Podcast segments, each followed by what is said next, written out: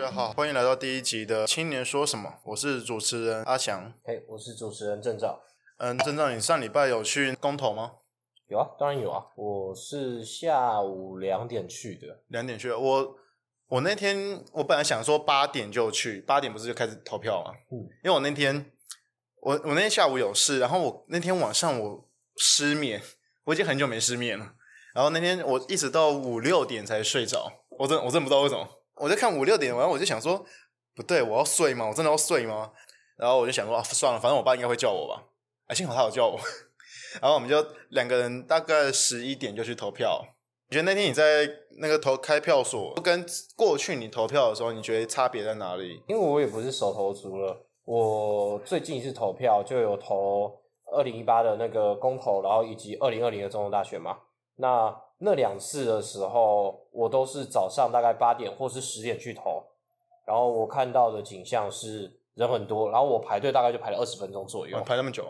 嗯，我们那个选区就是大家都还算是热衷，对。不过通常都是老人啦，那大家动作就比较慢一点。那我就大概排了二十分钟。那就算不是在早上去投，然后我只要有经过，我下午经过也是可以看到很多人都在那里。那这一次的话，我看到的是人很少，基本上我只看到选务人员跟里长在那里。那么惨，很惨。我那因为我十一点去投，也不是第一批了，但是也不算太晚，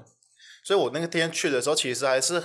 还是蛮多人去投的，但是的确也都是没有过去总统大选多，然后也没也没有在之前公投多。那当然的也都是一些可能，嗯。老人家或者是中壮年会去投，对我几乎没有看到年轻的，就是可能我们这个年纪大学生二十几岁上下的，也不是说都是我们这个年龄层的人，但我通常看得到三十几岁、四十岁的一些青壮年，他们就带着小孩，然后一起去投票之类的。只是之前的两次投票，我都看得到这样的景象。这次就我带着我妹，然后我们两个人去公投。然后我们两个完全不用排队，就直接进去，然后投完，全程不用五分钟。真的，真的就是，无论是呃年龄啦，或者是人数多寡，都跟以前很不一样。就以前是要排队排很久，我之前因为我我那边是在二楼，然后我们要从一楼排上去，之前是要从一楼排上去，这次是连电梯都不用等，就直接上去了，然后超顺。前面就我跟我爸，然后后面开始开始出现一些阿公阿妈这样子，除了。公投当天的景象之外，在公投之前，当然各个利益团体或者说政党啊，校内的一些学生会还是怎样之类，大家会去做倡议，然后会去做鼓励投票，或者说去让大家去认识、了解议题。从我这边的角度看到的话，其实相对的冷淡很多。那我们这次也从公投结果看到了嘛？无论是同意票或不同意票，其实主要的重点是投票率过低，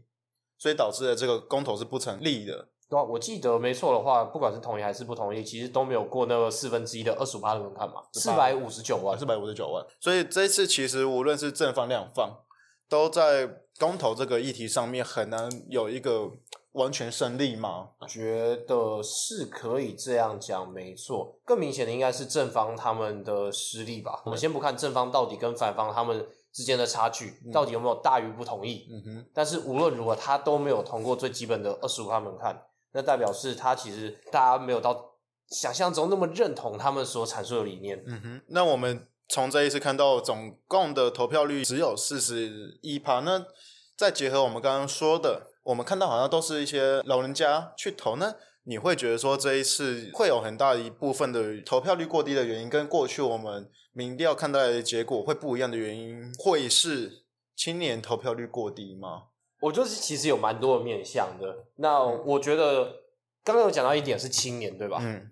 因为我们就在我们就已经很清楚，我们看到的都是可能是老人家比较多，或者是一些五六十岁。我觉得还是有两个主要原因，一个是公投的前面准备的时间的问题，然后另外第二个。就会是我今天比较想要讨论，还是青年投票率的问题。那我先讲第一个好了。好，就是这边小小离题一下哈。我个人认为，因为公投的性质本身是在选事，而不是选人，就是大家对于某一个重大政策不同理解，然后所产生出来的分歧，去做一个，我个人认为是有一点决斗的感觉。到最后还是变成可能蓝绿对决这样子的感觉吗？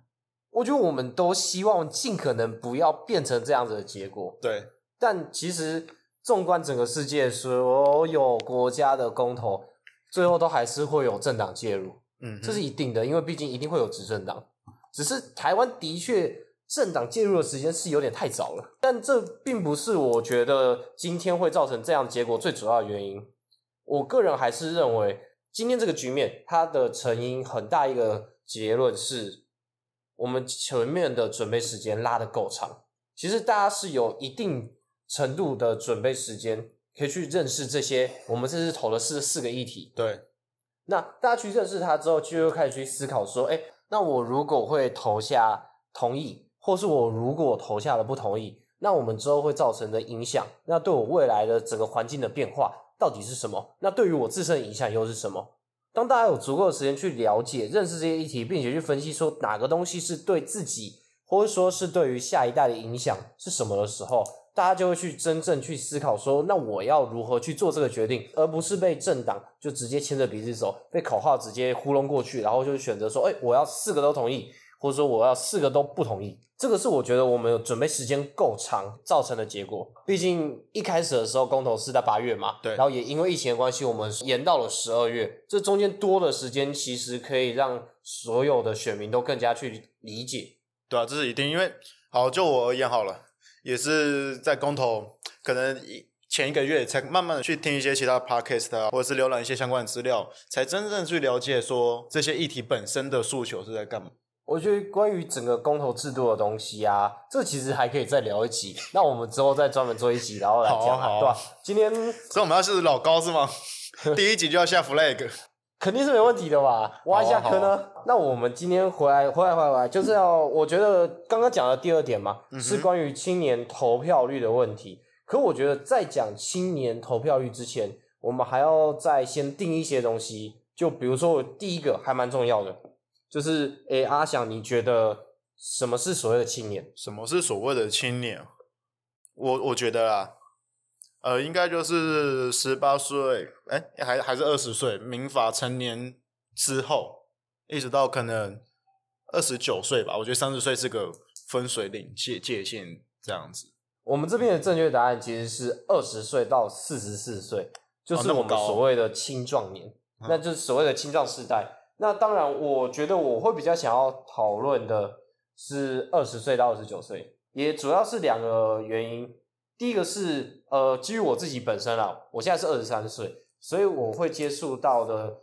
年龄层，或者说是身边的同才，或者说是同事之类的，大家其实大概年龄都是在二十到二十九岁左右，这是我自身接触的情况，所以我会比较了解说，哦，这个年龄层大家的情况是如何。那另外也有一部分是我们去看所有的统计或者说研究资料，大家都是拿五岁、五岁、五岁去做一个年龄层的间隔，就比如说二十到二十四、二十五到二十九。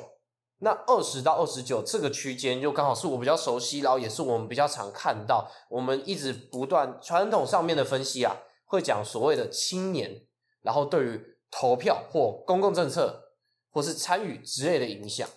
嗯哼，所以我认为说，我会把自己的对于青年的定义放在这里。放在二十到二十九，所以我们不是国民党六十五岁以下都是年轻人。不是那太扯了。好，anyway 讲回来，那这次公投的青年投票率到底实际情况是长什么样子？你有头绪吗？没有，好，其实我也没有头绪，而且这是一件蛮妙的事情，是我们国家就是台湾这边，它没办法去做一个完整的统计。那包含就是因为中选会并没有规范出一个完整的去收藏选举的名册，然后或者说完整的统一的借掉方式，所以我们其实没办法直接知道说到底有多少人有去投票。你是说我们我们可以知道说有多少人数，但是我没办法去针对这个人数去做细分，去比如说对我们之中有多少人有去投票，有多少人没有去投票，这件事情我们是做不到的。我没办法直接借掉所有资料，看到母体最完整的样子。哦对，因为它就是保管的方式都不一样，然后借调方式都不一样，然后根本没有人有办法做到这件事情，所以我们只能用随机抽样的方式。那这边就是可以去参考，我们现在手上拿到这份文献资料是第十五任总统副总统的选举，然后还有第十届立法委员选举，它的统计分析资料。二零二零大选嘛，对，就是二零二零的大选。它这边的话，它就是用抽样的方式，然后去整理、归纳，然后分析出来这些东西。那其中有包含性别啊、年龄啊、都市啊，然后还有多少人有投票啊这些相关。不过这些都是用统计的方式啊。不过也有一定程度的准确性。刚刚讲的那份资料，他花了一年的时间才做完统计，啊，公投才刚投完而已，更不可能拿到了。所以你只能凭感觉，或者说我就站在我家外面的投票所，但我不知道其他投票所的状况。但这边的话，其实大家心里都有数，这次青年应该参与是不高。那我们也可以回头看一下，那讲总统大选就好，二零一六跟二零二零，二零一六年跟二零二零年。二十到二十九岁青年的投票率分别是五十六点三趴以及七十一点八趴。二零二零我们已经知道说青年投票非常高了，以过去而言，二零一六超过五十趴，就我而言，我也觉得算很高了吗？这个听起来像是很高，但其实相对于其他年龄层来说，可能只是刚好到平均而已。这份我们现在手上拿到统计资料，就是我刚才讲的那份嘛，它里面有讲到是刚满二十岁的选民，他投票率偏高，大约到七成六，这是二零二零的哦。其他年龄层呢，大概也都在七成到七成三左右，这是平均。嗯哼，四十岁以上到七十五岁左右的选民，投票率是年龄越高就跟着越高，越老。我就一定会去投票，所以他们就变成说一种基本盘，一种固定的投票比率。他们其实就是已经是站好说，哎，我今天我我办一个投票，他们就是一定会出来的固定票仓。基本上来说，四十岁以上，也就是非青壮年族群，嗯哼，可以投票这群人里面的非青壮年族群，他们就是一定会去投票。嗯，他们是一定会去投票。这也是为什么二零一六年跟二零二零年，它整个投票率比率的差异。其实就是出在所谓的青壮年，然后特别是在青年这件事情上面，就像我刚才讲到嘛，二十到二十九岁，二零一六年的时候是五十六点三帕，二零二零年的时候才变成七十一点八帕，嗯，七十一点八八其实才刚好到平均而已，大家都是差不多这个水准。就青年这个这个年龄层，其实不比其他年龄层多，甚至只是刚好到他们的底而已。这是还是只是讲投票，的确就是投票率在上次二零二零总统大选的时候是跟大家一样，没错。嗯，可是呃，阿翔你这边也可以想一下哦。对，我们从战后婴儿潮到现在为止，然后大家其实也都知道，已经迈入一个高龄化社会，然后我们少子化非常严重，所以其实是每一个年龄层的人数都不太一样。嗯哼，年纪越大的，他们那批人其实人数基数是比较多。对，然后我们这里是比较少。那我们也可以想象一下，你拿。这个年龄层的人数乘上他的投票率，嗯，就会是他实际他会去投票的那群人。那这样子比较起来，我我们就算投票率都一样好了，但是你的投票的那个人数啊，这个年龄层的人数基数长得不一样的时候，你呈现出来的就不太一样。哦，我这边有一份二零二一公投。投票权人数的资料了，总共有一一千九百八十二万人，二十到二十九岁的投票权人数中，占了其中的十五点二六趴，也就是三百零二万人。所以其实这个影不影响了？我觉得其实终究还是就是在看青年啦。所以你的意思是说，我们其实已经占了里面的，你说十五趴好了，那十五趴其实也是说，因为我们的可能整体的人口是一个已经慢慢逐步凋零的。社会嘛，可以这样解释，因为我们我们台湾的人口已经在去年的时候呈现死亡交叉嘛，那所以也就是说，其实台湾的两千三百万人会越来越少的情况之下，我们这个年龄层三百零二万人，现在四十五趴，或许在未来十年、二十年、三十年之后，会逐渐成为二二十趴、三十趴，当然是有机会啦，但是就是现在这个情况。他就是比较少的那群人啊，然后比较少的那群人之下，大家投票率又没有比较高，嗯，青年投票率又没有比较高的情况下，那就是可能会有一些声音就会说，那青年的参与其实不太有什么帮助，不太有什么意义，嗯哼。但其实我这边我是不这么觉得啦。拿所有的统计资料，那包含这边有一份联合报整理中选会的资料，然后得出来的一份报道，它里面有得到一个结论是。都市化的程度其实是投票率的关键。都市化跟投票率呈现了一个非常的正相关。那它这里面的话，把所有都市化分成七种，分别是高度都市化、中度都市化、新兴市镇、一般乡市镇、高龄化市镇、农业市镇以及偏远市镇。好，总共这七种。那这七种这个类别就是代表七种不同的都市化程度的市镇。那我们投票率，其实你由投票率由高到低排序，刚好是依照都市化程度由高到低。你的意思是说，呃，都市化程度越高，它的投票就越高嘛？对，第一名就是高度都市化，嗯，第二名就是中度，嗯哼，第三名是新兴，然后接下来就依序是乡市镇、高龄化市镇这样子。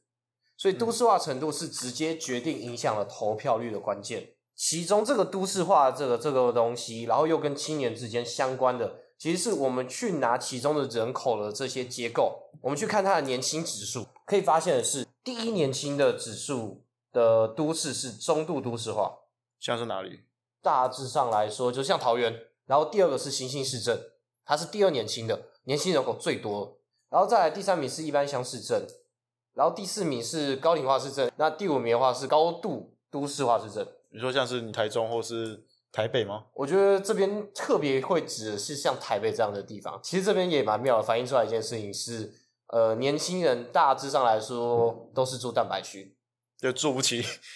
高度都市化市市镇的地方，没有人住得起台北，所以就会发现一件事情，投票率其实跟都市化有关。那都市化程度里面，其实又跟整个人口的结构跟青年又有关系，所以其实这三个东西是绑在一起，他们是正相关的。所以你很难去找到一个论点去说服我，或是说服大家讲说，其实今年青年这件事情跟投票结果是完全不相干的。我觉得其实他们是就是一定有相关啊，你只是现在因为我们一些统计资料关系，然后或者说是呃一些其他原因，你很难找得到可以直接去论述、直接去证明的一个方法，告诉你说青年投票到底有多么重要。那你刚刚说都市化的程度跟年轻人去投票也有一个正相关嘛？那会不会也间接的影响了一些，比如说北漂青年啊，或者南漂青年，他们会觉得说，哎，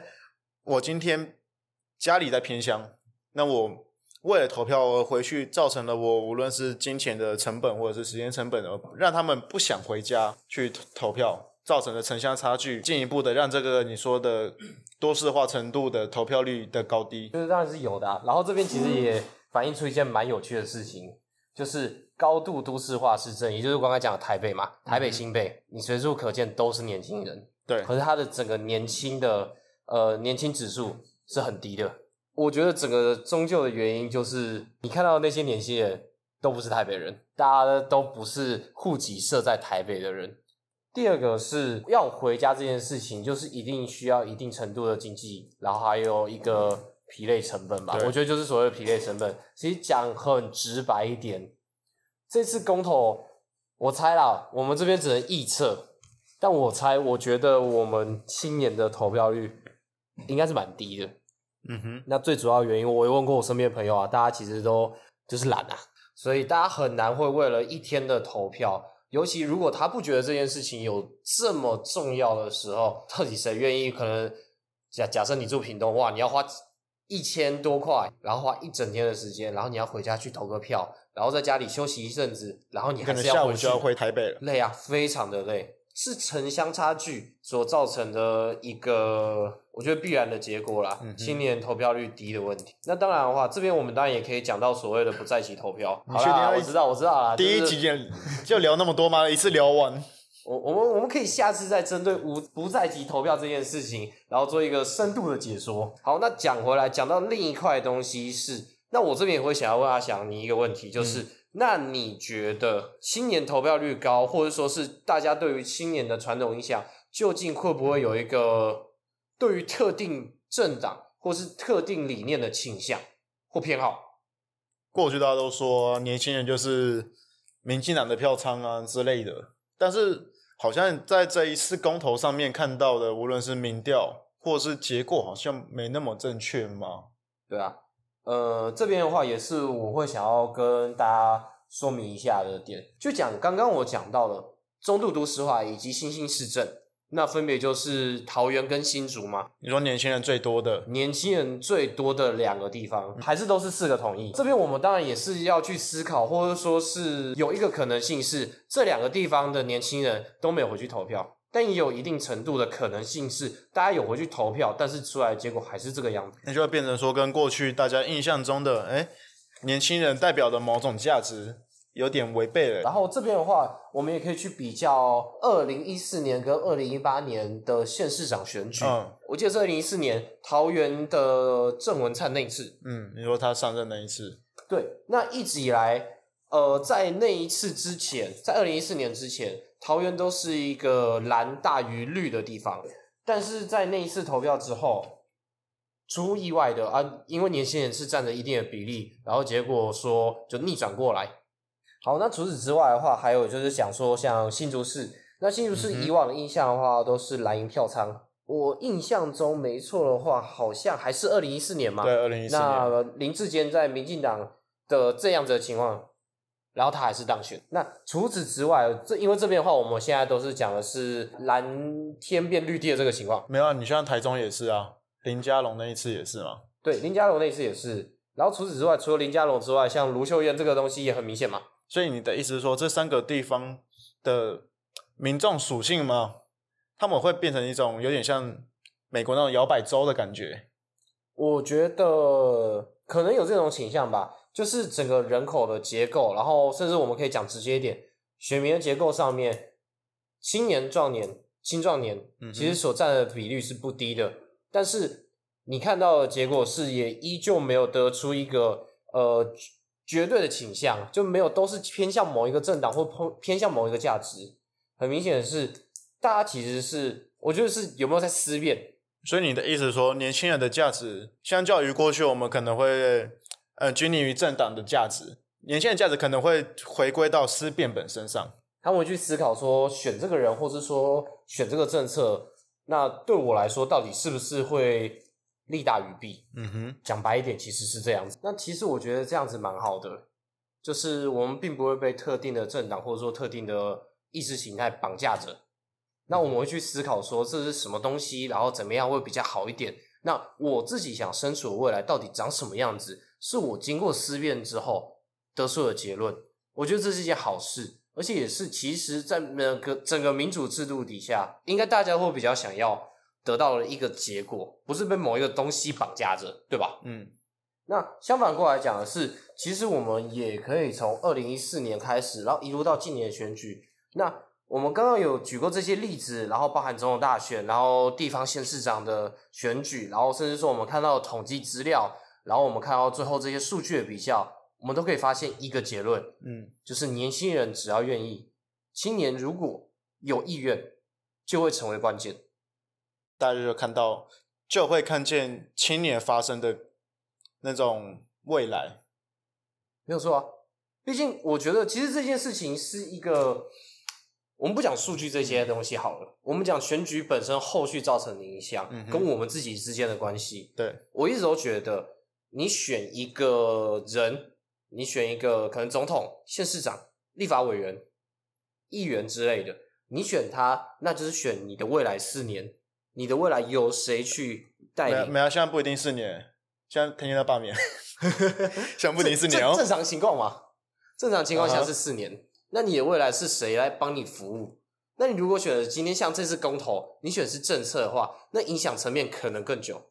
可是未来的接下来十年、二十年，甚至说五十年，那这些影响层面都很广。虽然说我们现在都只是呃，举个例，像我是学生嘛，我觉得我对于社会影响力其实没有到那么的高。嗯，但是再过一阵子，可能过个五年、十年之后，在未来的某一天，我们这个族群终究也是未来社会当中的中流砥柱。就是四十五岁、四十岁、五十岁那一层，国家是靠我们撑的。对啊，但是我们现在投票这个东西，其实在决定那个时候我们的状态，我们希望的未来长这样，而我们其实就会在那个未来里面。嗯，就像大家说的嘛，我们为什么要让五六十岁、六七十岁的人去决定我们的未来？那些未来他们可能不一定看得到，但是一定是我们的未来，一定是我们的未来，而且我们一定参与其中，而且就在那个时候。不是现在你愿不愿意是关键，而是你本身就是这个国家的关键了。对，国家就是靠我们那个时候的我们在撑。对，所以为什么现在不投票？不是说我们的分量要比较大，或者说是我们的呃，可能我们一票抵人家两票之类的、啊，不是不是这样，而是我们自己本身应该要能够讲出我们的想法，嗯我们的意见，这件事情是很重要的，因为毕竟那个未来也是我们的对。好，那也是回到我们青年说什么的初衷，就是我们想要做这个节目的原因，就是我们希望青年都出来尽一份力，出出一分声，这样子的话，我们的声音就可以被大家看见。那今天节目就到这边，哎，等一下，等一下，等一下，等一下。好，我觉得没有啊，我只是觉得我们整个过程中，我们一直都有在讲到一个词，叫做青年参与。对，那到底什么是青年参与？这就是我们下一集会讨论的范围，啊？应该吧？应该吧？如果有下一集，如果还有下一集，如果还有下一集，对，OK，好，那今天节目就到这边，好，谢谢大家收听，拜拜，拜拜。